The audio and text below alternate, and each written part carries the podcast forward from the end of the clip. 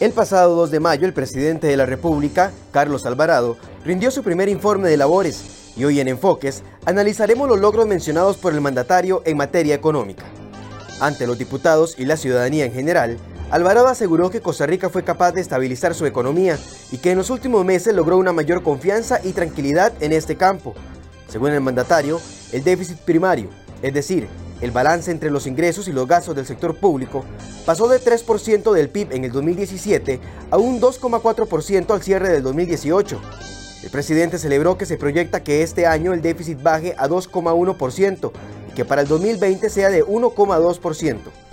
Otro de los datos celebrados por Alvarado es que se detuvo el proceso de desaceleración que afectó a la economía en el segundo semestre del 2018. Incluso indicó que se registró una leve recuperación. El presidente agradeció a los diputados por la aprobación de la Ley de Fortalecimiento de las Finanzas Públicas, que les ha dotado de recursos económicos frescos y ha habilitado nuevas herramientas, como lo fue la amnistía tributaria. Alvarado además destacó una fuerte inversión en construcción de obra pública. Eso sí, del otro lado reconoció el desempleo como el principal problema que como país enfrentamos. En el 2018, la tasa de desempleo llegó al 12%, una cifra histórica. Recientemente, en el primer trimestre del año la tasa pasó a 11,3%, una disminución mínima según datos del Instituto Nacional de Estadística y Censos. Hoy, sobre el discurso del presidente en materia económica, en Enfoques, profundizamos.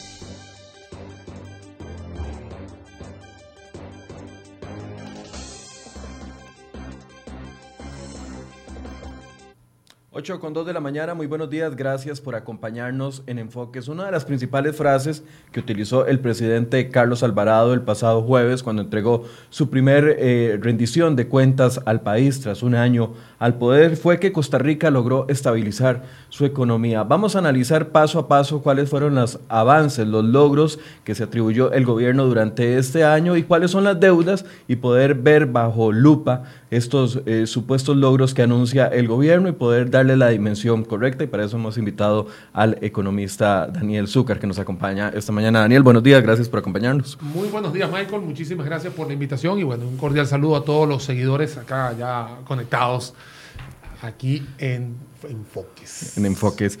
Daniel, el presidente incluso fue titulares. Costa Rica logró estabilizar su economía.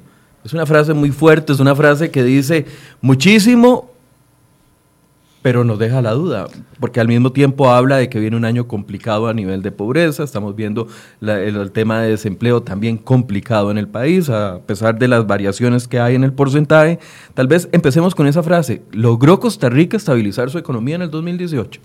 A ver, vamos a empezar diciendo que cualquier presidente o cualquier jerarca de un país, cuando tiene que dar, eh, rendir cuentas ante una asamblea legislativa, eh, obviamente él no va a mandar un, mensaje negativo, ¿no? O sea, él tiene que venderse también de que él haya hecho sus logros y cualquier persona, tanto vos como yo, cualquier persona que nos esté escuchando va a decir, si me tengo que parar a decir, eh, rendir mis cuentas, voy a decir las cosas buenas primero y las voy a decir de una manera que caiga mejor o que sean más simpáticas. ¿no? Ningún cocinero dice que su arroz es, que su arroz es malo. Eh, jamás ni nunca, o sea, nunca lo vas a ver. Ahora, eh, ya cuando empezamos a analizar, o sea, ya cuando analizamos en frío qué es lo que está sucediendo, después ya de prácticamente una semana de haber eh, mencionado ese, mm, digamos, ese diálogo, ahora sí.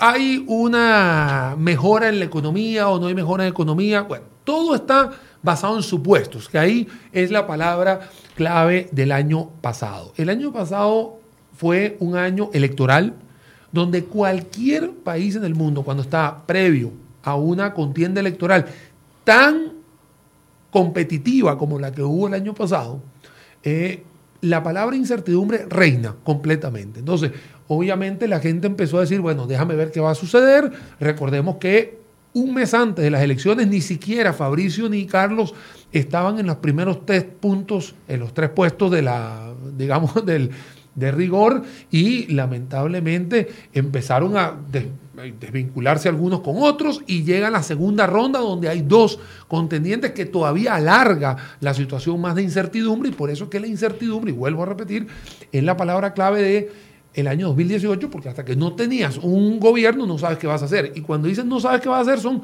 los inversionistas tanto privados extranjeros como privados nacionales, a ver qué va a suceder. Tenías una perspectiva económica de parte del plan macroeconómico de Costa Rica para el 2018, el cual no llegas, ¿no? el cual terminas no llegando a ese 3,4 que se quería, y por el otro lado, eh, tuviste una huelga y una, y una situación en Nicaragua que te afecta definitivamente.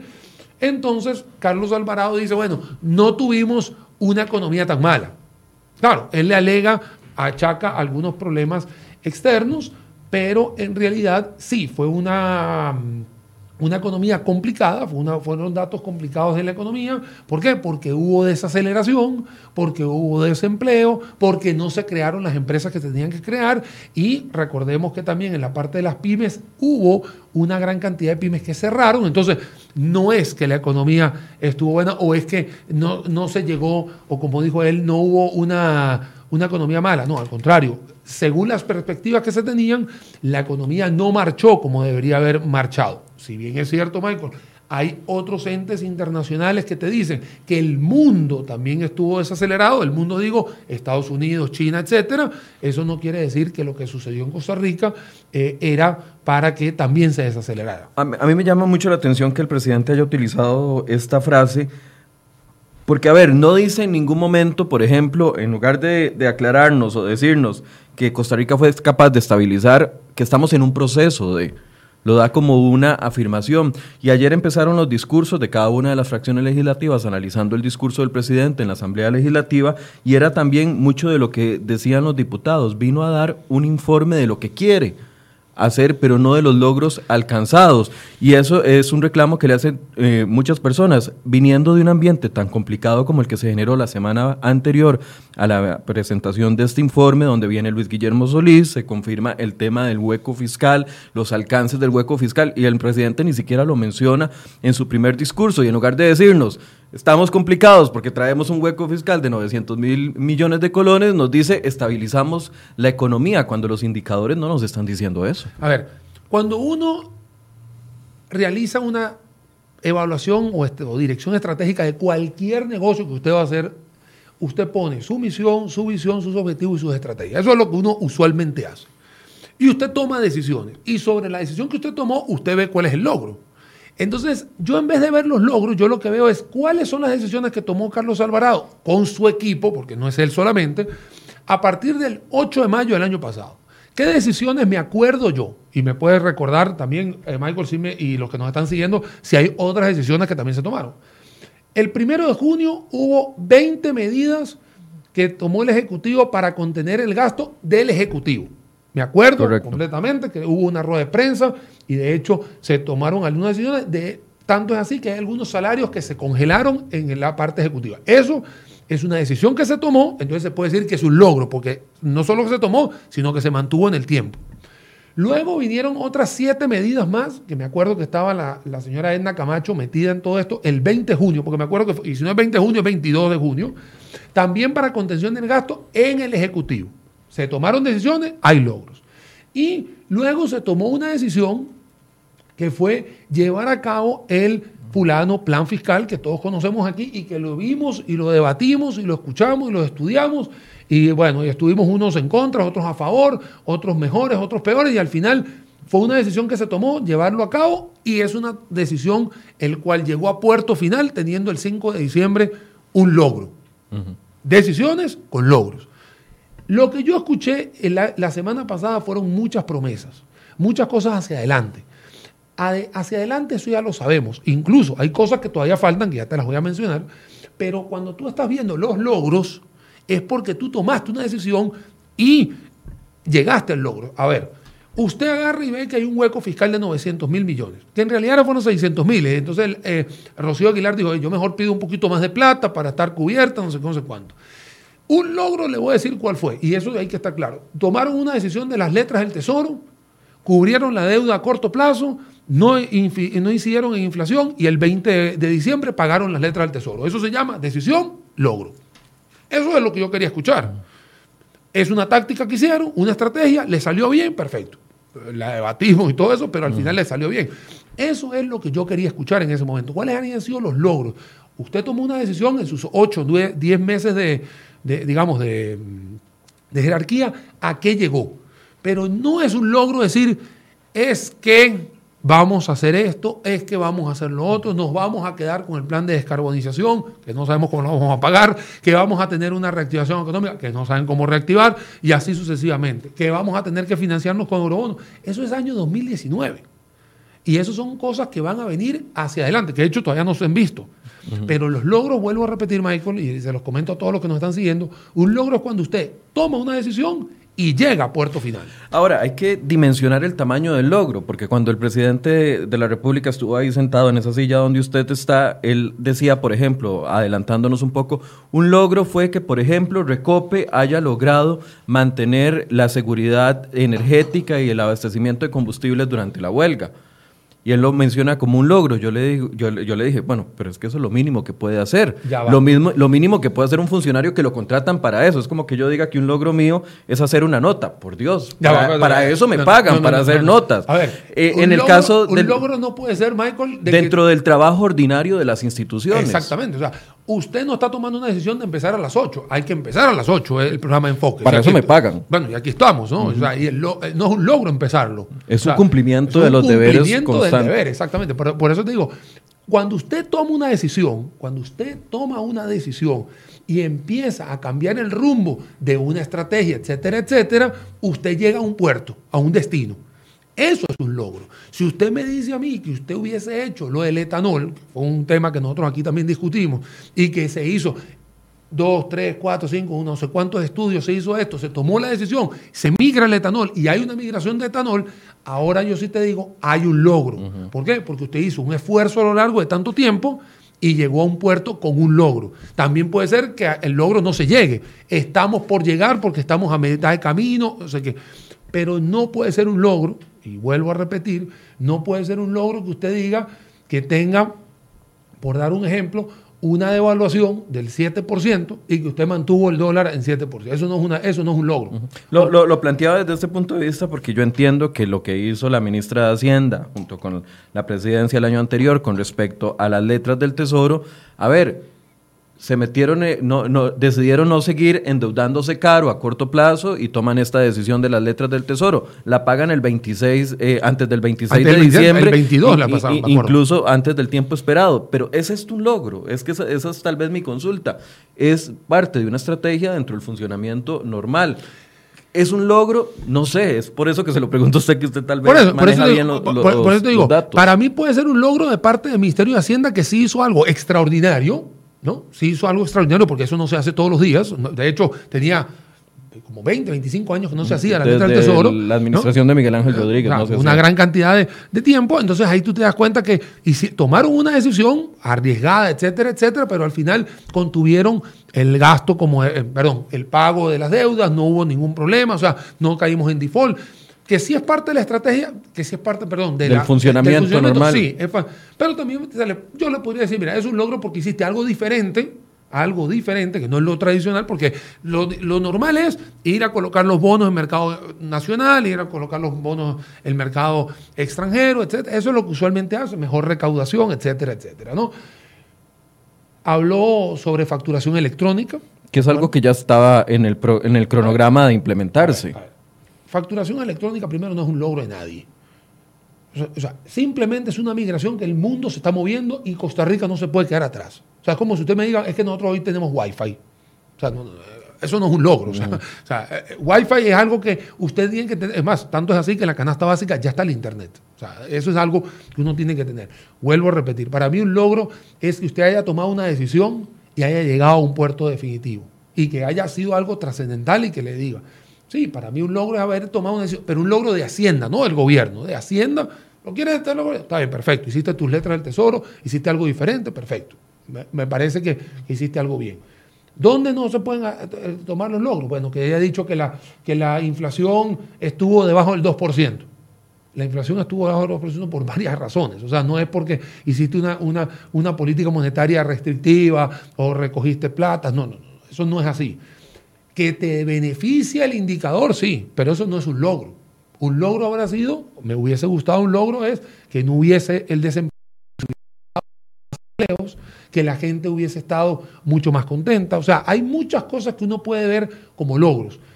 Una de las de los temas que está hoy en el tapete es él y, cubierto por ustedes en las últimas horas es el tema del tren eléctrico, ¿no? Si lo mismo hubiesen dicho hoy que ya el tren eléctrico, ya los planos están listos, ya están listos, ya lo que están solamente son las fotos.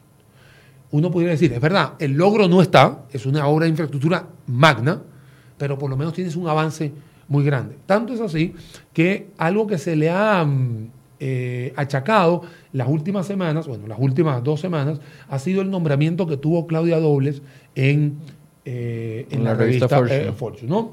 Personalmente yo agarré y, me, a mí me pareció genial, me pareció que Fortune lo puso, nos puso en el radar otra vez, y Costa Rica, la persona que lo lea, en el puesto 14, ahí está Claudia Dobles. O sea, ahí está. ¿Por qué llegó? ¿Cómo llegó? ¿Cuáles fueron las, las indicaciones o las estrategias? ¿Cómo llegaron? Bueno, ahí se fueron despejando las dudas, ¿no? pero también mucha gente empezó a quejarse. ¿Y cuál es el logro? O sea, ¿cuál es el logro? O sea, al final, ¿qué fue lo que hiciste para tú estar, o cuál fue tu mérito para poder llegar allá arriba? Sí, un logro de Carlos Alvarado, te lo voy a decir, el logro de Carlos Alvarado fue ganarle a Fabricio Alvarado en las elecciones. Ahora, es un logro. hablando ya de, de, temas objetivos, para poder ir entrando en materia, porque mucha gente está esperando o que hablemos solo en, una, en un ámbito negativo o solo en un ámbito positivo. Y, y, en la economía lo tenemos clarísimo, no existen esos eh, eh, blancos y negros. Hay dos logros que yo sí le reconozco. Uno es la reducción en el, eh, en el déficit primario, que sí está ya registrado incluso por el Banco Central, que dice que 2017 andábamos con un 3%, 2018 2.4% y hace una proyección el presidente de 2.1%. Ahí, aunque sean eh, los porcentajes se reducen en poca cantidad, sabemos que es significativo. Vuelvo a repetir. En déficit entonces sí tenemos logro. Claro, es que, vuelvo a repetirte, el primero de junio del año pasado, él tomó unas decisiones a, nivel de ejecutivo de recortar o congelar. Él lo tomó y ahí está el logro, ahí lo tienes, el logro. Y lo logró. Hay una reducción en el déficit primario. ¿No? Sí, hay, hay que recordar que también hubo unas, una, una fotografía el último día del, del año en el cual habían unas subejecuciones, etcétera, que hizo que el, perdón, que el déficit, el déficit total haya estado en una fotografía del 6% cuando se calculaba un 7,4%. Pero sí hay que reconocer de que hubo unas decisiones y que 6, 7, 8 meses después hay un logro. Ahí está. Y eso eh, te lo acabo de decir hace unos, minutos atrás y aquí me lo tiene nuevamente refrescando. Eso es un logro. Sí, se tomó una decisión y ahí está. Y ojalá se siga manteniendo el tiempo. Pero es suficiente para sostener de que, se, que Costa Rica llegó a estabilizar su economía. Teniendo la tasa de desempleo que tenemos, que la tuvimos en 2018 en 12%, ahora nos bajó la semana pasada a 11.3%. No sé si eso estará dentro del rango de margen de error o no de la encuesta que hace el INEC. Pero con este panorama de desempleo, con el panorama, las noticias que recibimos todas las semanas de más cierres de empresas, la última Sykes, que ayer no le quiere llamar eh, despidos, pero sí una variación horizontal dentro de su planilla, con un, con un tema de una canasta básica más cara en algunos aspectos por, eh, o algunos alimentos más caros porque salieron de la canasta básica, más caros a partir de abril del 2018, eh, con un dólar que subió y bajó y se estacionó alrededor de los 600, o sea, estamos hablando de estabilidad verdaderamente. No, no hay estabilidad, es que vuelvo a repetir, o sea, una estabilidad, él lo está diciendo porque, y de hecho estoy tratando de buscar exactamente la, no, no la noticia, para parafrasear lo que él mencionó, porque él decía que estábamos al borde de, un, de, una, de una debacle, ¿no? Económica, estoy tratando de buscar acá la, eh, el, digamos, es lo que, lo que dijo textual, aquí dice. Estuvimos al borde de la quiebra. Así dice el. Así dice el Estuvimos, verbo pasado, ya no. Estuvimos al borde de la quiebra, leo textual, pero Costa Rica fue capaz de tomar una decisión valiente, un cambio fiscal, pero necesario. Me voy a quedar con esa oración. A ver. El cambio fiscal empieza el 1 de julio del 2019. O sea, todavía nosotros no hemos hecho nada. O sea, en estos momentos tú no lo puedes decir es que es gracias a la reforma fiscal. No, nosotros no hemos hecho nada. Lo único que tú le puedes decir ahora es que hubo una amnistía tributaria diciembre, enero y febrero. Que nos ayudó a subir un poquito, a paliar el asunto en, durante Usted quiso tomar una decisión, aquí está. Entonces, la amnistía tributaria que perdonó, condonó deudas, ayudó a algunos, otros se aprovecharon, etcétera, como usted le quiera llamar. Al final, eso fue una decisión, ahí tienes un logro. Oxigenó las finanzas públicas de Costa Rica y eso lo tuviste. Pero el plan fiscal no es en estos momentos el, el, la razón por la cual estuvimos al borde y ahora no estamos. No, no. El plan fiscal es a partir de julio, que empieza la recaudación y el tema, etcétera, etcétera. Él dice, estuvimos al borde de la quiebra. Y después me dice, es que estabilizamos la economía. eso no tiene, o sea, una cosa no tiene nada que ver con la otra. Usted tomó decisiones donde hay algunos indicadores que le ayudaron. Vuelvo y repito, la tasa de inflación le ayudó, la evaluación lo ayudó, tiene una fotografía final del 2018 que ayuda, ¿no? Pero eso no quiere decir que la desaceleración no existió y que está el tema del desempleo y que está la gente rescindiendo contratos y que la gente está en la calle y que tiene más empleo informal. O sea, esos son números que no están respaldando. O sea, hay cosas positivas, hay cosas negativas. Por eso que hay aciertos y desaciertos. Hay algo que quiero rescatar, Michael, para todos los que nos están siguiendo. Uno en economía empieza a ver todas las aristas, había y por haber, para poder llegar a una salubridad económica. Al final lo que uno quiere es tener una sociedad mucho más, mucho más tranquila. ¿Qué está sucediendo? Uno, desde el seno del, gobierno hemos visto que la comunicación entre todos sus gobernantes y sus ministerios no ha sido la mejor posible. Eso que ha hecho que crea incertidumbre en el mercado, crea incertidumbre en la población, crea incertidumbre, crea incertidumbre y por eso tienes una aceptación del gobierno, o mejor dicho, de Carlos Alvarado, del 50% positivo y 50% negativo. Ahí lo tienen la semana antepasada, antes de irnos a Semana Santa, tuvimos esa encuesta donde la gente decía, la mitad está a favor, la mitad está en contra. Acá nos escriben en nuestro, eh, aquí en el Facebook Live de cómo está la economía. Aquí todo el mundo dice peor, peor, peor, peor, peor. La única forma de que esto salga adelante es que tengan que tomar decisiones estructurales para poder tener una mejor fotografía el 8 de mayo del año que viene. Hoy se le habla sobre reactivación económica.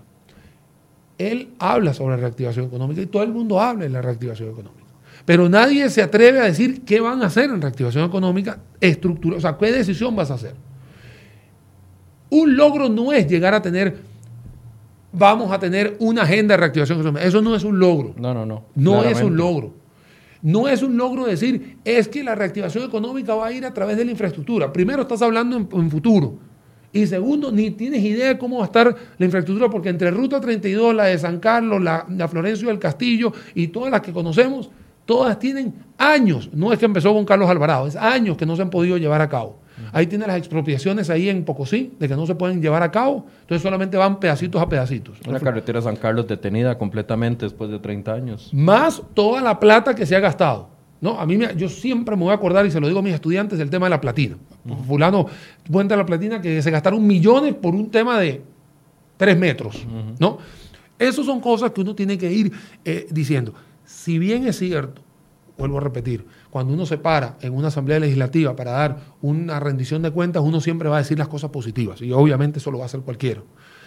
Pero como estamos analizando en, lo que él está diciendo, lamentablemente queda muy escueto o, nos debe mucha tarea por hacer. Eso, eso es lo que a mí me queda claro. ¿Y por qué queda todo esto claro? No es que la culpa sea de él. Nosotros tenemos siempre, cuando entra un nuevo gobierno, un borrón y cuenta nueva. Eso es lo que pasa en vez de haber seguido, digamos, esta línea, nosotros no tenemos reelección, nosotros lo que tenemos son cuatro años en vez de cinco o seis, o sea, son, son, son, son periodos muy cortos y muchas cosas no se pueden llevar a cabo porque mientras te estás acomodando, ya se te fue el primer año. Mientras empiezas a hacer las, eh, los lobbies con todo el mundo, se te fue el segundo. El tercero empieza a ejecutar y ya el cuarto estás haciendo campaña.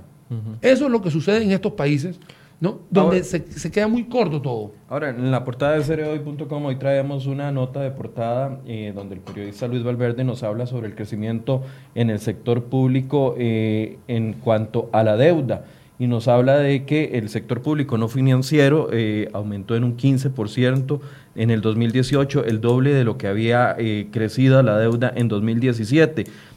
¿Cómo entender entonces que tomamos la decisión fiscal, que yo sé, no ha entrado en vigencia algunas de las medidas, otras sí, pero no han generado ni la confianza internacional que esperábamos, porque siguen la caída nuestras calificaciones, y además eh, a nivel interno seguimos gastando y seguimos gastando muy rápido. ¿Cómo hablar de estabilidad? Y perdón que insista en la frase que utilizó el presidente, pero es que si él la usó, él sabía que todos íbamos a poner el ojo ahí. Hablar de estabilidad cuando tenemos estos otros panoramas. Aquí es donde yo me pregunto, ¿será que los termómetros que utilizamos afuera de casa presidencial son muy distintos a los que utilizan dentro de casa presidencial para eh, analizar el nivel de enfermedad que existe? Mira, vuelvo, vuelvo a decirte, él empezó esa frase con que estábamos al borde de, un, de una quiebra. Estábamos. Estábamos, ¿no? Entonces, claro, él dice, estábamos en un borde de quiebra, como no, como no quebramos, tuve estabilidad o tuve mejoría. O sea, yo te vuelvo y repito, cada quien presenta los números como quiere, como quiere presentarlos. Ahí es donde, en esta nota que estamos hablando de Luis Valverde, casualmente yo estoy eh, siendo entrevistado en esa nota, ahí queda muy claro de que nosotros tenemos todavía una inercia que no podemos parar tan fácil, que es la dependencia de la deuda todo lo que queremos solucionar a corto plazo, lamentablemente hay que ir a pedir una deuda. Por eso es que anda dando vueltas el tema de los eurobonos, ¿no? ¿Por qué? Porque hay una dependencia tan alta de poder endeudarnos para poder cubrir nuestros gastos, porque ese es el problema de nosotros, que tenemos una gran dependencia. O sea, tenemos unos gastos que no paran prácticamente. Prácticamente no, el informe de la Contraloría que ayer sale a relucir dice que el 95,5% de las del presupuesto es rígido, ya, hay unos recortes eh, por ahí, ahí te das cuenta que alguien lo tiene que pagar. Y si tienes una recaudación fiscal que no es la más eh, adecuada, favorable y que por supuesto te cuesta muchísimo eh, hacerlo, tienes que ir a, buscar esa deuda. Por eso es que la deuda hoy en día sigue creciendo y que posiblemente el año que viene estaríamos hablando ya de rozar el 60% del Producto Interno Bruto con respecto a la deuda que tenemos nosotros en Costa Rica. Para un, para un mercado tan chiquito, nosotros deberíamos estar cercando a los 40, no a los 60. ¿no? Incluso para el 2023 se asoma la cifra del 63% por esta inercia que existe, porque, no la, porque hay que pararla de alguna forma. Es una bola de nieve que le metimos freno, pero no se detiene tan fácilmente. No se detiene tajante. Tú la tienes. ¿Por qué? Porque tienes deudas que contrajiste en el 17, en el 16, en el 15, en el 14 y así voy echando hacia atrás. Porque esta, el nivel de deuda que nosotros tenemos hoy en día es el 42% del presupuesto nacional. Pero esa deuda no es la que contrajimos el año pasado. Eh, tiene muchas deudas allá adentro. Esas que se han contraído, por supuesto, se van a ir eh, acabando a lo largo del tiempo, pero sigue siendo una inercia. En esa, en esa nota decimos ahí, sí, la deuda crece más rápido en 2018 porque hubo que apalancarse en varias cosas, no solamente en el primer semestre, sino en el segundo, porque tú mismo acabas de comentar, lo refrescaste, había un hueco fiscal ¿no? Que eso es una irresponsabilidad completa de parte del Ministerio de Hacienda que estaba en ese momento, conjuntamente con el presidente eh, a cargo, que era el señor Luis Guillermo Solís, era una irresponsabilidad de, de, tapar ese, ese hueco. Entonces, había que solucionarlo, porque ese hueco son compromisos vuelvo a repetir, que están rígidos en el presupuesto y que tienes que pagar. Ahora, con respecto a la actividad económica, en otra parte del discurso, el presidente dice que en los últimos datos del índice mensual de actividad económica indican que el proceso de desaceleración que afectó a la economía en el segundo semestre del 2018 se ha detenido, mostrando una leve recuperación en la actividad económica. Eh, yo sé que en estos días todos los que han tenido acceso a redes sociales han visto el gran debate que se ha dado por el tema de locales vacíos en centros comerciales y quienes defienden al PAC históricamente en redes sociales y que les encanta hacer... Eh, burla de posiciones contrarias a lo que ellos dicen, dicen que este no es ningún tipo de indicativo el hecho de que haya locales comerciales vacíos. Pero más allá de los locales vacíos en un centro comercial A o B, porque los encuentra uno en Plaza Mayor, en, en, eh, Plaza del Sol y los encuentra también en Multiplaza de eh, Escazú. O sea, eso es una, eso es, común, uno ya está acostumbrado a verlo, más cierres de locales. Pero ese es un indicativo junto con uniéndole otros indicativos que son claros y que son medibles, como el tema del desempleo, como el tema de, la, eh, de este índice de actividad económica que, si bien es cierto, durante seis meses estuvo eh, creciendo, muestra un leve detenimiento, pero eso no es nada significativo. Bueno, va, mira. Una cosa son las estadísticas que manda el Instituto Nacional de Estadística y Censo, que es el INEC, que ahí están, ahí están los números, nosotros podemos debatirlos y todo, pero es, tiene un fundamento eh, científico y dice que hoy en día el desempleo está en 11,3, que es el número, el último número. El último número. El último número, que igual es alto, porque entre 12 a 11,3 igual está alto, por encima de dos cifras está alto siempre. O sea, usted tiene que tener algo por debajo de 10. Ojalá debajo de 6, ojalá 3,7 como tienen los... En Europa. Eh, eh, no, no, como tienen Estados Unidos, que acaban de, de, tirar el 3,7 de desempleo. Ahora, uno también tiene ese feeling, ese sentimiento de lo que está sucediendo. Acabas de mencionar algunos centros comerciales en la gran área metropolitana, pero cuando uno se va al, al mall que está en Grecia, por ejemplo, ¿no? y otro mall, que, un mall que está en Liberia, que casualmente las últimas tres semanas estuve por ahí, también existen los mismos locales vacíos. O sea, no es un tema solamente gran área metropolitana, lo estás viendo. De hecho, tienes en Terramol, ya camino hacia Cartago, también lo tienes en algunos locales vacíos. Sí, es un indicador, todos son indicadores.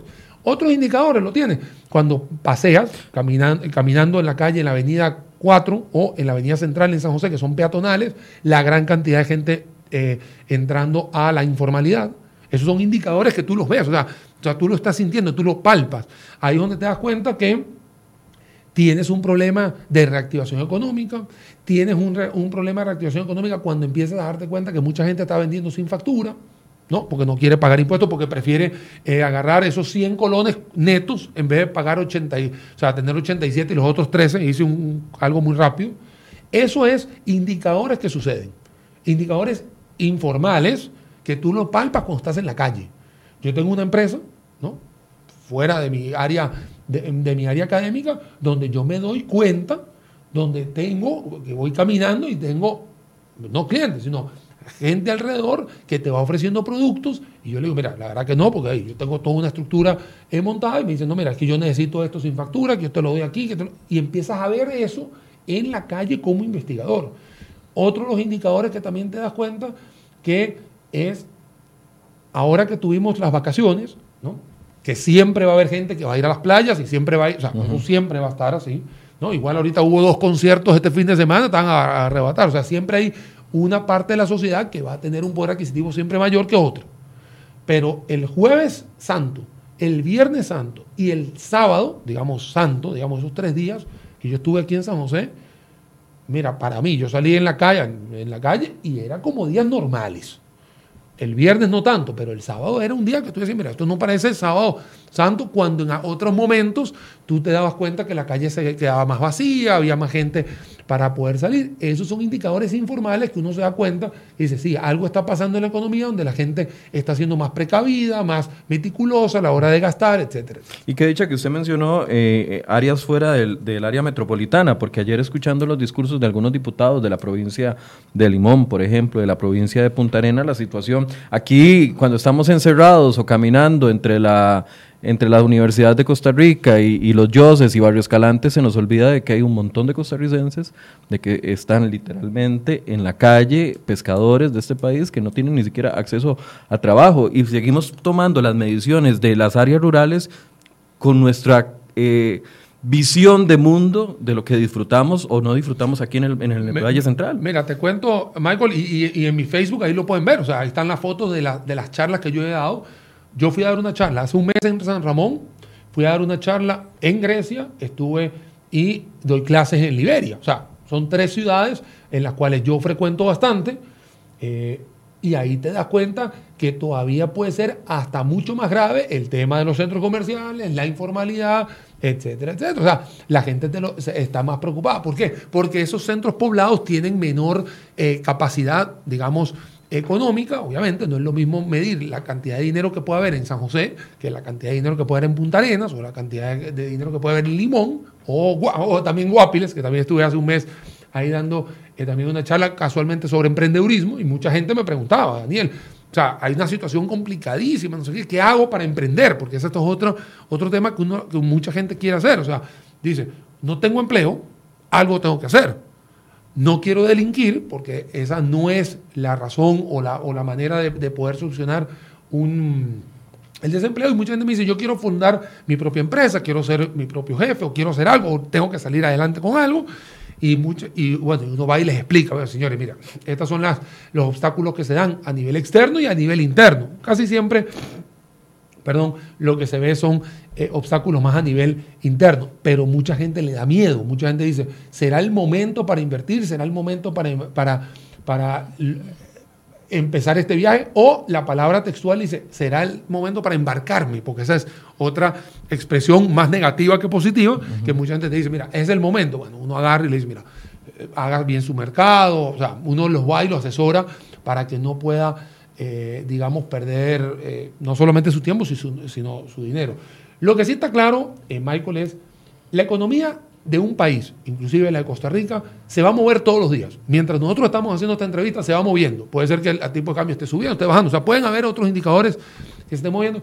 Lo importante siempre es entender cuáles son las áreas de oportunidad para poder, digamos, emprender si uno lo ve desde el punto de vista del gobierno, ¿cuáles son las áreas de oportunidad que tiene que hacer? Bueno, usted tiene que hacer con más competitiva Costa Rica.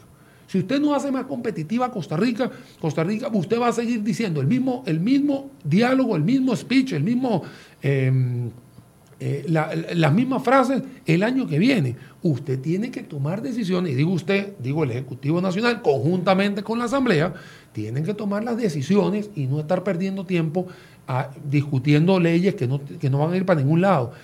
En realidad, hoy tenemos un desempleo muy alto, tenemos una incertidumbre muy alta, tenemos unas, un desencanto en la población, ¿no? que tú lo sientes, entonces tú lo que tienes que volver a decir, ok, yo necesito enamorar otra vez a este país y para enamorarse siempre uno dice, hay que enamorarse uno, uno mismo, siempre dice las frases motivacionales, no hay nada mejor que, que enamorarse uno mismo. Bueno, es lo mismo que tiene que venir Costa Rica, enamorarse otra vez todo el mundo.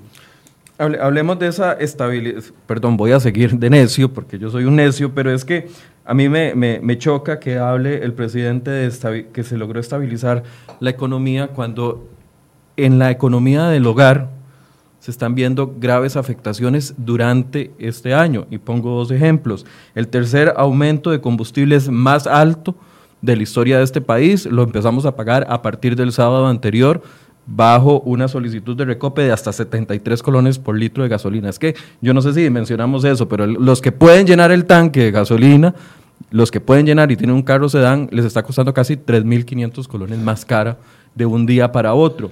Eso es un indicativo real, o sea, eso no, lo estamos inventando nadie.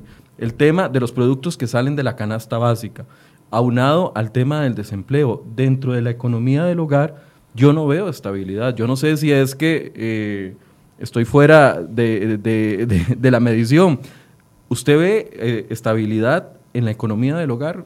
Por las políticas del gobierno? Por supuesto que no. Y por supuesto que no hay estabilidad porque los números nos lo están reflejando. Pero entonces, ¿en qué país vive el gobierno? Esa es una gran pregunta. O sea, ¿en cuál Costa Rica? Costa Rica de, San Pedro. la Costa Rica de, barrio, de Barrio Escalante. De Barrio Escalante de Zapote. Donde no estás reflejando los números como debe ser, que no están saliendo, digamos, esas consideraciones que tienen que saber. Y vuelvo a repetir si usted quiere tener números reales de que su población, que es la que está desencantada, porque aquí la está bien, mira, aquí lo tienes los comentarios en el Facebook Live, aquí están los comentarios, que es parte de la población que nos está siguiendo en la mañana de hoy. Dice Chay Leiva, solo véngase a Guanacaste para que vea cómo, para que vea y eso que la capital tiene más ingresos y ahora en las provincias el PAC nos está, bueno, matando. Es una opinión que dice ella, dice la situación del país está muy mal, dice Jairo Enrique, José Alberto dice, caminen por cualquier centro de provincia y verán la cantidad de locales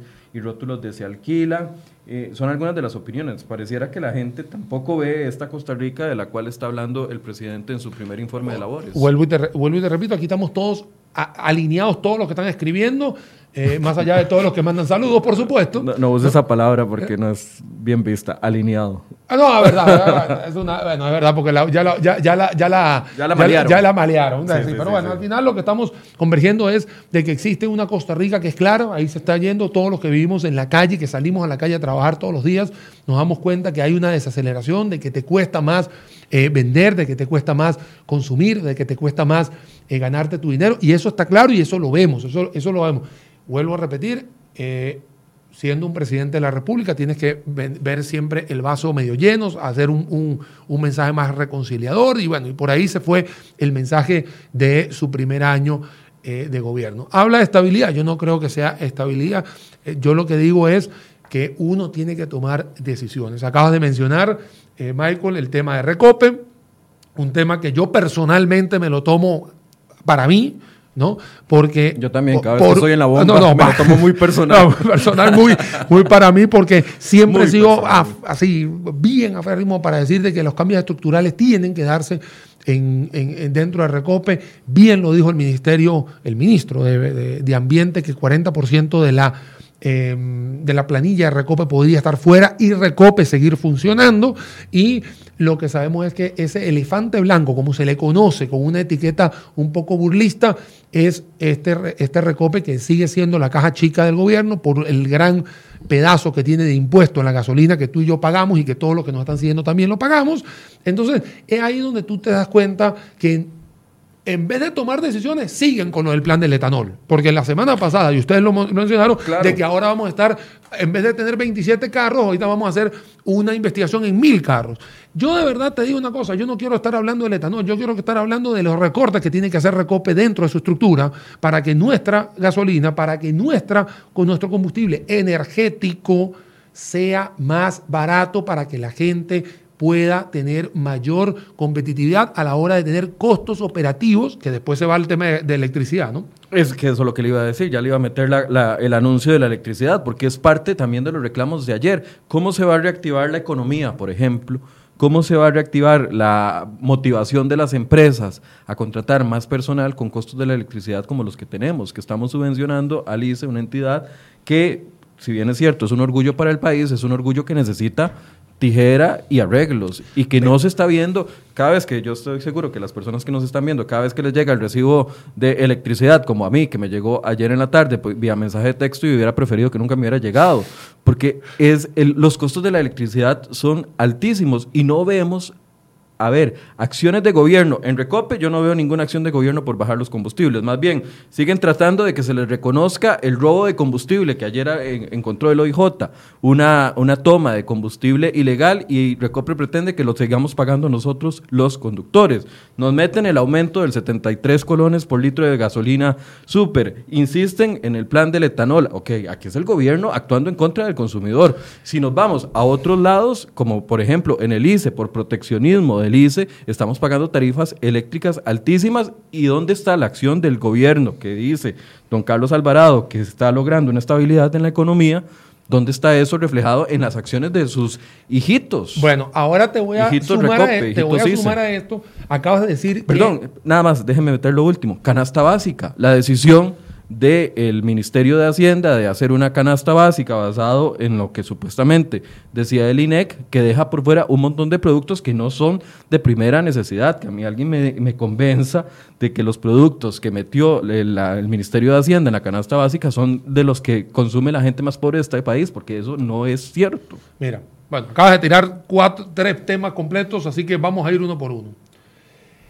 Tú tienes un tema de estructura no puede ser posible, Michael, en ninguna cabeza, de que si tú tienes una empresa que es monopólica, monopólica significa que está sola, que el tipo juega solo, que no hay nadie, que juega solo contra el arco y está solo, vacío, tengas pérdidas.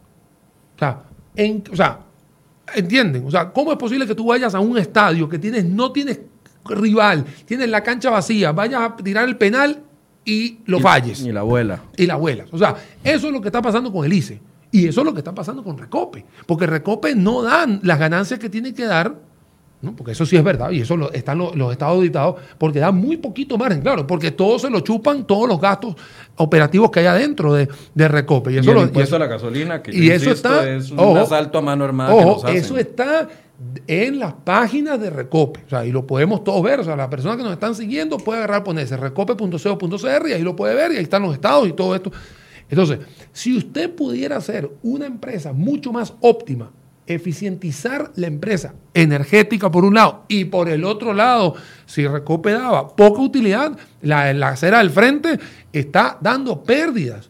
Pérdidas por decisiones cuáles, por malas decisiones. Por aquí pusieron, un compañero lo puso, puso incompetencia. Sí, es incompetencia. ¿Cómo es posible que tú te estés endeudando multimillonariamente hablando para hacer represas que al final no se terminan? Que salen 600 millones de dólares más caros. No, que tienes un problema que tienes que, ah, porque ahí tiene el problema de hidrotárcoles, el tema del Banco Nacional. Ahí están los dos peleándose. Que al final es también dinero de todos nosotros, que está ahí, Banco Nacional, entonces ahí está todo el mundo metido. Eso es lo que está sucediendo. La incompetencia pareciera que a nadie le duele, a nadie le duele dentro de estas instituciones. Y cuando uno dice, yo quiero ver cuál es la decisión que va a tomar para ver si llego a un logro, que fue al principio, eso lo, con eso empezamos el programa de hoy, ¿cuál es la decisión que usted debe tomar? Bueno, recorte el ICE, recorte, recope. ¿Pero por qué recortar? Porque usted va a eficientizar una institución que es pública, que vende, porque en esta, esta sí es una empresa que vende, que factura, porque un ministerio no factura, pero una, una de estas facturas le llega al bolsillo de los consumidores, ya sea a nivel de la electricidad, como me acabas de decir, que casi te da un, soponcio, ¿no? Y en el caso de la, en el caso de la, de la gasolina, todos el, el sábado en la mañana estábamos todos tristes, bueno, eso se puede arreglar con qué? Con recortes importantes y después, sí, ya puedes eficientizar el tema del etanol, etcétera, etcétera, o puedes tener eh, energía mm, con otras fuentes eh, importantes como la eólica, que son, digamos, más baratas. Bueno, ahí es donde te puedes dar cuenta. O un ambicioso plan de descarbonización que va a costar millones si tuviera cómo eh, financiarlo. yo te voy a decir una cosa. Cuando uno ve el plan de descarbonización, uno dice, yo estoy 100% de acuerdo con el plan. Sí, sí, sí, sí, sí. O sea, el que esté en desacuerdo con el plan, la verdad, respeto, no comparto. Perfecto. vamos, a, vamos a hacerlo. ¿Quién lo va a pagar? ¿Quién lo va a pagar? O sea, ¿cómo se va a pagar? Porque si fuese que tú vas a cambiar, el, digamos, la secadora por la luz solar, para obviamente secar tu ropa, tú dices, ok, no, no estoy invirtiendo absolutamente nada. Pero aquí no, aquí tú tienes que agarrar e invertir en una gran cantidad de transformación, porque tienes que mandar todo lo que tienes, combustibles fósiles y todo lo que sea, para un tema eléctrico para bajar obviamente las emisiones de carbono, etcétera. Entonces ahí donde tú dices, ok, ¿cuánto va a costar y quién lo va a pagar? Porque de qué presupuesto va a salir. O hay que ir a tocarle la puerta al BID o al Fondo Monetario Internacional o algún otro ente multilateral para que nos preste plata para hacer eso cuando tienes unas finanzas que al principio del programa tú mismo me lo dijiste, tenemos un déficit, tenemos una desaceleración, estabilidad económica, que es mucho más importante, que es prioridad número uno, y no el plan de descarbonización. ¿Me entiendes? O sea, ahí es donde tú dices, ¿cómo voy a jugar este juego? Porque no es tan fácil. Si tú fueses un Singapur, que estás con un superávit, que tú dices, mira, no tengo ningún problema, puedo endeudarme un poco más, o tengo una, una función de eh, venta de, de, productos que son tipo petróleo, que, que, no tienen ningún tipo de problema de demanda inelástica, etcétera pero no, nosotros no tenemos eso. Somos una empresa de exportación de servicios que algún día, como Sykes ahora... Que está estancado. está estancado o en decrecimiento. Yo no veo crecimiento. Y voy a decir una cosa, voy a decir una cosa para que todo el mundo esté entendiendo el tema de Sykes. Sykes, que es una empresa, no, no le estamos haciendo publicidad, va a recortar cientos de puestos, así lo dice el titular. Y en realidad es porque uno de sus 10 clientes a nivel internacional le cesó el contrato a Sykes. Sí, sí, no, es una decisión que tomó viendo la economía del país, voy a irme del país. O sea, me explico, o sea, es algo que es importante. De hecho, yo en mi Facebook lo dije, señores, aquí está la noticia, espero que la lean y después comenten, ¿no? Porque es más fácil leerla y entender qué es lo que está sucediendo, porque no tiene nada que ver ni con Carlos Alvarado, ni con Fabricio, ni contigo, ni conmigo, ni con cualquiera. Simplemente una empresa transnacional pierde un contrato a nivel internacional y su base de servicio al cliente está en Costa Rica. Entonces se van a ir cientos de gente. Eso es lo que, esa es la noticia de Sykes.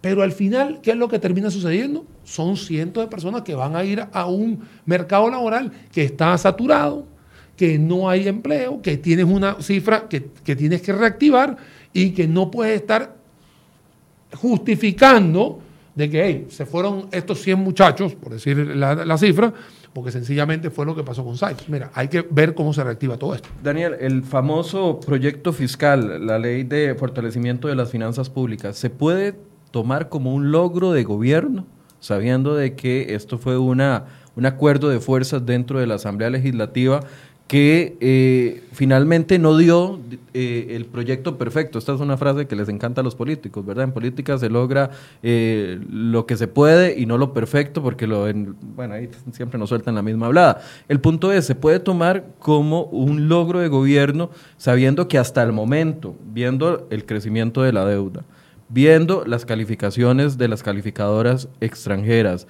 viendo de que la implementación es una implementación lenta esto y que los resultados van a ser a mediano y largo plazo con un anuncio del presidente eh, a pocos días de la aprobación del, del, proyecto fiscal de que será necesario otro ajuste fiscal. O sea, esto fue un logro. A ver, durante mucho tiempo, después del año 2008, cuando Costa Rica tenía un 0% de déficit fiscal, eso quiere decir que éramos felices y no lo sabíamos. Porque nadie. hoy es que hablamos de déficit fiscal. En el 2008 aquí nadie sabía de déficit fiscal. Aquí nadie sabía. es cierto, éramos felices y no lo sabíamos. Yo viví aquí. Yo, vivo, yo vivo aquí desde el 2005. Y aquí nadie, nadie hablaba del 2008 de eso. Es más, en el 2008 se hablaba de otras cosas. Se hablaba de la crisis en Estados Unidos, etcétera, plan, plan escudo, etcétera. Se hablaba que todos iban a tener Mercedes después del TLC o que ah, íbamos a estar ah, muriéndonos de ah, hambre después del TLC. Y con el TLC, sí, sí, sí. Bueno, ahí, ahí vi todo, ¿no? Bueno, al final lo que tienes claro es que, Michael, es que después empieza a abrirse esa brecha. Una brecha en la cual se empieza a dar los primeros pasos para poder apoyar una ley de impuestos. Por eso es que con Laura Chinchilla y en la administración de Laura Chinchilla y en la administración de Luis Guillermo Solís, estos paquetazos de impuestos se echaron para atrás, porque era solamente enfocado en los impuestos y no en reformas estructurales del gobierno. ¿Qué pasa con el plan de fortalecimiento de finanzas públicas? Este que se mencionó, este que se debatió, este que los 12 candidatos a la presidencia, y se lo digo a todos los que nos están escribiendo y mandando saludos, estaban presentando en sus planes de gobierno. Sea, todos, todos, o sea, el que ganara iba a tener plan de fortalecimiento. O sea, aquí no es Fabricio, no es eh, Rodolfo Pisa, no es Carlos Alvarado, no es el señor Edgardo del Frente Amplio. Todos iban a tener plan de fortalecimiento de finanzas. Es más, todavía no, todos lo tenían en su plan de gobierno. ¿Qué pasa? Que era una bandera país. Y me parece que hoy el logro es de país. O sea, se llevó a cabo el plan de fortalecimiento de finanzas públicas para mi país. Claro, ¿quién lo llevó a cabo? ¿Quién se tuvo que comer las, las verdes? Bueno, fue Carlos Alvarado. Carlos Alvarado con su equipo llamado Rodolfo Pisa, Epsi Campbell y en este caso Rocío Aguilar. Ellos son los que salen triunfadores de poner en práctica este logro que es el plan, plan no, la ley de fortalecimiento de finanzas públicas, en el cual tiene dos rubros para ingresos y dos rubros para gastos. Me parece que es un logro porque se debía haber hecho hace mucho tiempo y ahora va a poner un poco las finanzas en orden. Y no solamente por el tema de los ingresos, sino por el tema de los gastos. Ahora, ¿qué ha sucedido? Que esto lo hicieron a la carta, lo hicieron con un lobby para que todo el mundo quedara bonito, que todo el mundo quedara contento, que todo el mundo votara a favor. O sea, hicieron algo que no era o sea, algo que era plan país, al final lo terminaron discutiendo entre 57 para ver cómo quedaba todo bonito. Ahí tienes un plan fiscal que, eh, a mi parecer, y siempre lo he dicho en todas las entrevistas, no es un plan fiscal ordenado, tienes matricialmente un poco de cosas que no entiende. Ahí están los contadores y los auditores que a uno le preguntan y a veces no saben si tiene que ir a Hacienda o Hacienda tiene que venir contigo a preguntarte de qué se trata. Y ahí lo tienes. Pero bueno, así, así se aprobó, así vamos a empezar a jugar en julio que haya que hacer otras reformas, este no es el momento. ¿Por qué? Porque apenas vas a empezar a implementar. Cuando empieces a implementar y te empieces a dar cuenta dónde están los portillos, ya sea negativos o positivos, refuerza donde necesitas y tienes que soltar donde ya te das cuenta donde no están las cosas bien. Tú mencionaste, entre todas las cosas que hiciste, el tema de la canasta básica. Acá no hay una persona, y yo te puedo apostar que el Ministerio de Hacienda tampoco, que esté contenta con este tema de la canasta básica. Cuando ves las discusiones, cuando ves la explicación, te das cuenta en la cara de las personas que no están explicando, o mejor dicho, están explicando forzadamente. La canasta básica en Costa Rica, la, esta, la canasta básica tributaria alimenticia, porque no es toda la canasta, tomaron en consideración un estudio, el hecho en el 2012, publicado en el 2013, de lo que la gente comía o se alimentaba en esa época. Eso es. Si usted era o era una persona que se alimenta con pan, con mantequilla, el pan va a estar en la canasta básica y mantequilla también. Pero eso no quiere decir si eso está bien o está mal. Por eso es que el Ministerio de Salud salió a decir, eh, espérense un minuto, a mí nadie me tomó en consideración. ¿no? Y empezaron a sacar todo, todo este tema. Ahora, Michael, ¿cuándo se aplica la canasta básica? En el julio del 2020. O sea, vas a agarrar una canasta básica del 2012 del 2012 y la vas a implementar para el 2020. O sea, como si aquí la gente no cambiara el consumo. La gente cambia su forma de consumir. Bueno, igual yo sigo sin convencerme de cuánta gente eh, consumía flor de tao en, 2000, en, en, 2013 como para incluirlo dentro de la canasta básica. Y yo te voy a decir, y yo te voy a decir una cosa. Lo hacemos, o sea, lo hacemos tan complicado que pasan estas situaciones. Lo hacemos tan complicado. Nada costaba, nada costaba agarrar la canasta alimenticia que tú tienes y tú dices, mira, ¿sabes cuánto? ¿Cuáles son los que se, que se empezaron a mencionar nuevos? 29, 17, 15. ¿Sabes una cosa? Agarra esos 15 y los metes. Y ya. Y no pasa nada. 14 al final.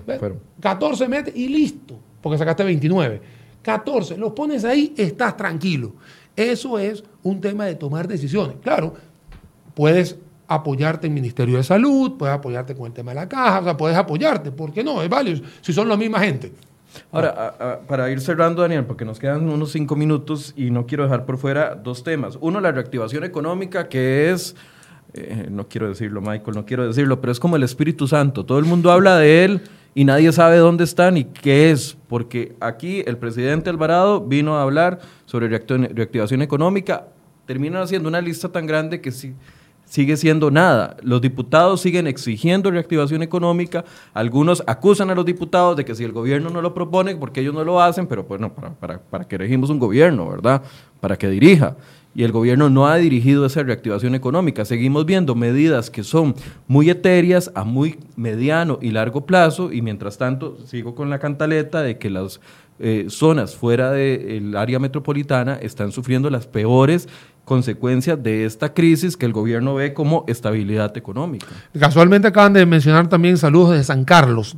Ah, muchas gracias a quienes nos están viendo desde Yo tengo como seis meses que no voy porque la última vez que fui fue en noviembre a San Carlos a dar una, a, dar una charla. No tengo, digamos, el feeling de hoy de San Carlos, pero y con lo que dice el televidente es... Eh, también, que también está afectado con el tema de los alquileres. Voy con el tema de reactivación económica. Para mí la reactivación económica se basa única y exclusivamente en tomar decisiones. Lo que estamos viviendo, Michael, hoy es que la gente no quiere pagar ese costo político. Y entonces al final... El la gente no, los políticos. Los políticos, Los políticos no quieren pagar ese costo político de tomar la decisión estructural.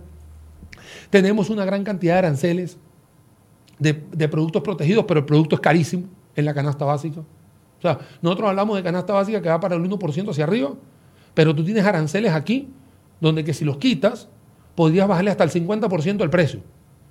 O sea, ese 1% ni siquiera estaríamos hablando de eso, pero tienes un montón de gente protegida.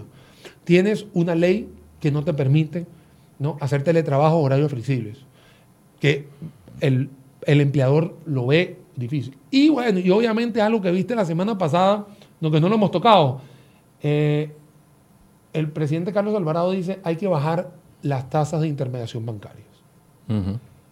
Yo cuando lo escuché dije, wow, wow, de verdad, tenía 14 años que no escucho eso. Bueno, yo se lo escuché a Luis Guillermo Solís, pero utilizó el cemento chino y la varilla china como excusa, entonces esa no cuenta. Wow. O sea, al fin alguien dijo, o por lo menos lo dijo él, que hay que bajar la intermediación bancaria. ¿Por qué? Porque la inflación está al 2%, la tasa política monetaria al 5%, la tasa pasiva al 6%, tiene una tasa activa al 20% los préstamos son carísimos. los préstamos son carísimos en este país y no estamos hablando para comprar eh, vivienda porque la vivienda es otra cosa. Estamos hablando de un préstamo normal. Usted quiere hacer un financiamiento de su pyme o su, empresa, usted tiene que ir al 18 o 20% y sin fiador te va más arriba. Al fin vi eso. Ojalá se, de verdad digo, ojalá Ojalá se pueda llevar a cabo. Pero hay muchas cosas en la reactivación económica que no se necesitan leyes. Simplemente es tomar decisiones para cambiar estructuralmente las cosas. El tema de la electricidad. Hablamos de la electricidad, hablamos del recope. Es tema de decisión, decisión. Mire, usted tiene que hacer algo por hacer que sus gastos operativos, no, no costo, gasto. Gasto operativo es todo aquel producto, perdón, personas, proveedores, gastos que usted está usando para su operación. Si usted tiene un edificio de 10 pisos y no necesita los 10 pisos, puede agarrar o vende el edificio o alquila los otros 5 pisos. Estoy dando un ejemplo eh, rápido. Eso es lo que usted tiene que hacer para optimizar sus cosas. Y todo suma. Cuando usted va recortando y optimizando algunos rubros, todo va sumando porque de poquito en poquito se llena el tarrito. Entonces, si usted es capaz de poder tomar decisiones a lo largo de diferentes rubros en el umbral de la competitividad, usted va a poder tener una reactivación económica mejor para el 2020. Y usted dice, tú me dirás, Daniel, pero ¿por qué 2020? Bueno, porque todo cambio se va a ir dando poco a poco, porque yo no puedo cambiar hoy para tener la, o sea, hoy martes para tener la reactivación mañana miércoles. Eso es que usted va a tener que tomar decisiones, los inversionistas internacionales o los, o los locales van a tener que empezar a darse cuenta de que se están tomando las decisiones, se van a ir convenciendo poco a poco. Yo utilicé una, una palabra al principio, es enamorándose nuevamente de Costa Rica, y eso es con el tiempo y la gente diga, ok, ya el nivel de incertidumbre va bajando y ahora sí me atrevo a hacer las inversiones para poder hacer reactivación económica. Eso es lo que, es lo que va a suceder. La gente cree que la reactivación económica es de la noche a la mañana. La gente cree que el plan fiscal va en, julio empieza y en, y en, agosto ya está resuelto el déficit. O sea, y no, no es así. Es con el tiempo se va a ir dando eh, las cosas y las decisiones. Pero si no toma la decisión nunca, aquí estaremos hablando y hablando. Entre más se tarde el gobierno en, definir cuál es esa agenda de reactivación económica con medidas concretas, que no todas sean leyes, es que en este país pareciera que todos nos quieren vender de que todo tiene que aprobarse vía ley. Y hay un montón de medidas administrativas. Para eso el presidente es el presidente de la República y coordina un consejo de gobierno con poder sobre todas las autoridades de gobierno. Es decir, si nos siguen diciendo reactivación económica, porque eh, eh, es muy común leer en redes sociales todos los días, por un lado, la gente que le exige al gobierno la reactivación económica, por otro lado, el ejército de personas que defienden al gobierno diciendo que por qué los demás no lo proponen. Y, aquí estamos en el medio esperando que algo suceda, los que no tenemos potestad ni, ni posibilidad de ejecutar una medida que reactive la economía. Si hay, una, si hay una cosa que tengo que decirte a vos, ¿no? Michael, es que en este programa de enfoques han pasado una gran cantidad de analistas, todos compañeros de uno, colegas, convergemos en una cosa, no nos ponemos de acuerdo en otra, pero si hay una cosa que ha sucedido es que en este programa, en, este programa, ¿no? al igual que otros colegas tuyos, han venido una gran cantidad de iniciativas, porque aquí han estado, personalmente he estado aquí, pero otros colegas han estado aquí dando iniciativas. Unas populares, otras no. Otras populares, lo que tú quieras. Pero están las iniciativas y entonces de repente cuando ese eco llega a Zapote, ¿no? O a casa, o, digamos ahí en, en Cuestamoras, pareciera que ahí hay como, un, como una pared, ¿no? Rellena de foam, pareciera que no entra ese eco. Pareciera que los diputados, y hablo en todos, digamos, como un género, como un general, porque, yo no, porque hay diputados que están haciendo más cosas que otros, porque así es normal, pero pareciera que esa, eso que decimos los analistas no llega a Cuestamoras, o pareciera que no quiere llegar a Cuestamoras, o no les interesa que llegue a Cuestamoras. ¿Por qué? Porque hay diputados, y lo sabemos acá, que le dicen al gobierno hasta que usted no nos traiga la agenda. ¿Por qué? Usted no puede hacer la agenda. Usted, usted, no, fue electo popularmente para estar en ese puesto y para representar una población. Yo entiendo ese discurso, Daniel, pero también siento que lo utilizan mucho como para lavarse las manos del hecho de que el que dirige el gobierno debería de tener la propuesta. A ver, si la propuesta de fiscal venía por parte de gobierno y sabe el rumbo del país, sea, yo entiendo, los diputados tienen una responsabilidad de establecer medidas de eh, reactivación económica de una u otra forma, pero ¿dónde está el gobierno dirigiendo, orquestando esto de una forma activa? Porque pareciera que el gobierno está encapsulado entre cuatro distritos del este de la capital donde, donde se vive muy diferente a como se vive en Chacarita, o a como se vive en, en, una zona fronteriza de los Chiles, o a como se vive en la zona sur del país, o en la misma Liberia, o el, compañero que nos hablaba de, San Carlos. No, no, o sea, estoy de acuerdo, Michael, estoy de acuerdo. qué fácil defender eh, al Estado desde, la, desde, desde los beneficios que me otorga solo a un selecto. No, no, es que, es que, es que, es que tienes toda la razón. O sea, acá hay un tema de comunicación que lo dijimos al principio del programa donde tú tienes Ni los diputados aportan, ni el del gobierno aporta. Se lo hemos dicho al gobierno, hemos estado en miles de ocasiones. Lo que pasa es que, claro, lo que dice el gobierno o la agenda de reactivación económica que tiene Edna Camacho, que casualmente la he escuchado varias veces, es mucha palabra, o sea, es mucho, eh, eh, o sea, es todo lo que aguanta el papel. Pero de ahí, del dicho al hecho, hay mucho trecho. Hay que llevarlo a cabo. Yo vuelvo y repito, se tiene que tomar decisiones. El, coincido con vos de que sí hay que ser el Ejecutivo el que tiene que llevar la propuesta. Pero si no la lleva, digo yo, si no la lleva, si no la trae, o sea, si el tipo está dormido en los laureles y usted tiene, la, y usted tiene eso, ¿sabe una cosa? Vaya y hágalo. Vaya y hágalo. Yo tengo un, video de reactivación económica, uno de tantos que uno puede ver. yo lo hago simplemente para que llegue el eco a Cuestamora. No llego a Cuestamora que llegue a Zapote. Si no llega ninguno de los dos, después que no me digan que uno no lo hizo. Y puede ser que Michael diga, Daniel, de esos cinco minutos yo estoy de acuerdo contigo en dos, o en cuatro, o en todo, o en nada. Pero por lo menos lo viste, lo escuchaste. Déjame ver qué dicen este y otros analistas. Pero pareciera que no hay de eso. Y cada vez que vamos a, una, a un evento donde está la representación del gobierno, siempre vemos muy escueto todas las, eh, todas las medidas, todas las propuestas, no, desde el punto de vista vemos, de, cuando vemos eh, algunos diputados participar, siguen echando con el tema de la frase trillada de reactivación económica. Y lo que sí está claro, ya para terminar, porque ahí se nos va a ir como siempre la hora, ¿no? Si aquí no se van a tomar decisiones, se nos van a ir otro año más tomando miles de análisis que van a centrarse en los fulanos eurobonos, porque de hecho no hemos hablado de eso, tampoco lo hemos hablado, ya no da tiempo, ¿no? Pero se va a ir el tema de los eurobonos como el salvamento del presupuesto nacional y te vas a acordar de mí, ya, ya, dijeron que no a los 1.500, 1.500, ahora lo quieren 1.300, 1.200. Ya no están hablando cinco años hacia adelante ya, o 6 mil millones, ya están hablando solamente de 2.500. Y Carlos Ricardo Benavides dijo aquí el jueves anterior, después de ser electo presidente de la Asamblea, ya no son ni 2.500, son 1.500 y un año. Cuando vengan con resultados, hablamos de nuevo. Hablamos. Y te voy a decir una cosa aquí. Cuando a mí me preguntaron una vez en otro, en otro, en, otro espacio, yo dije, no les van a dar los 6 mil. Sí, era casi obvio. No, no le van a dar los 6 mil. O sea, no se lo van a dar. O sea, solo, en Zapote creyeron que sí. No se lo van a dar. Y para mí eran mil, mil, mil, mil. Otra vez los mismos 4 mil que le dieron a Laura van a ser así, mil, mil, mil, mil, mil. Eso es lo que yo creo. Es una opinión muy personal mía. Yo obviamente doy, emito la opinión, cada quien, pero para mí eso va a ser mil, mil, mil, mil, mil. Ahora tú me dices que no van a ser 2.500, van a ser 1.300, 1.200, 1.500. Ahí está.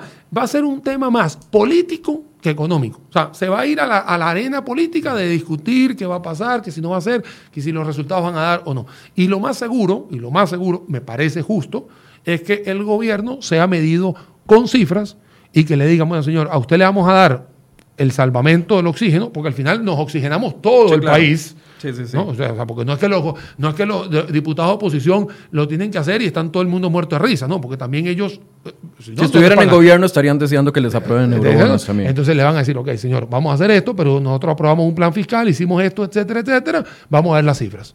Eso es. Lo que me preocupa a mí de los eurobonos, Michael, porque si no, no vamos a terminar nunca, es cuándo van a entrar. Porque no es lo mismo que entren en junio a que entren en diciembre. Correcto.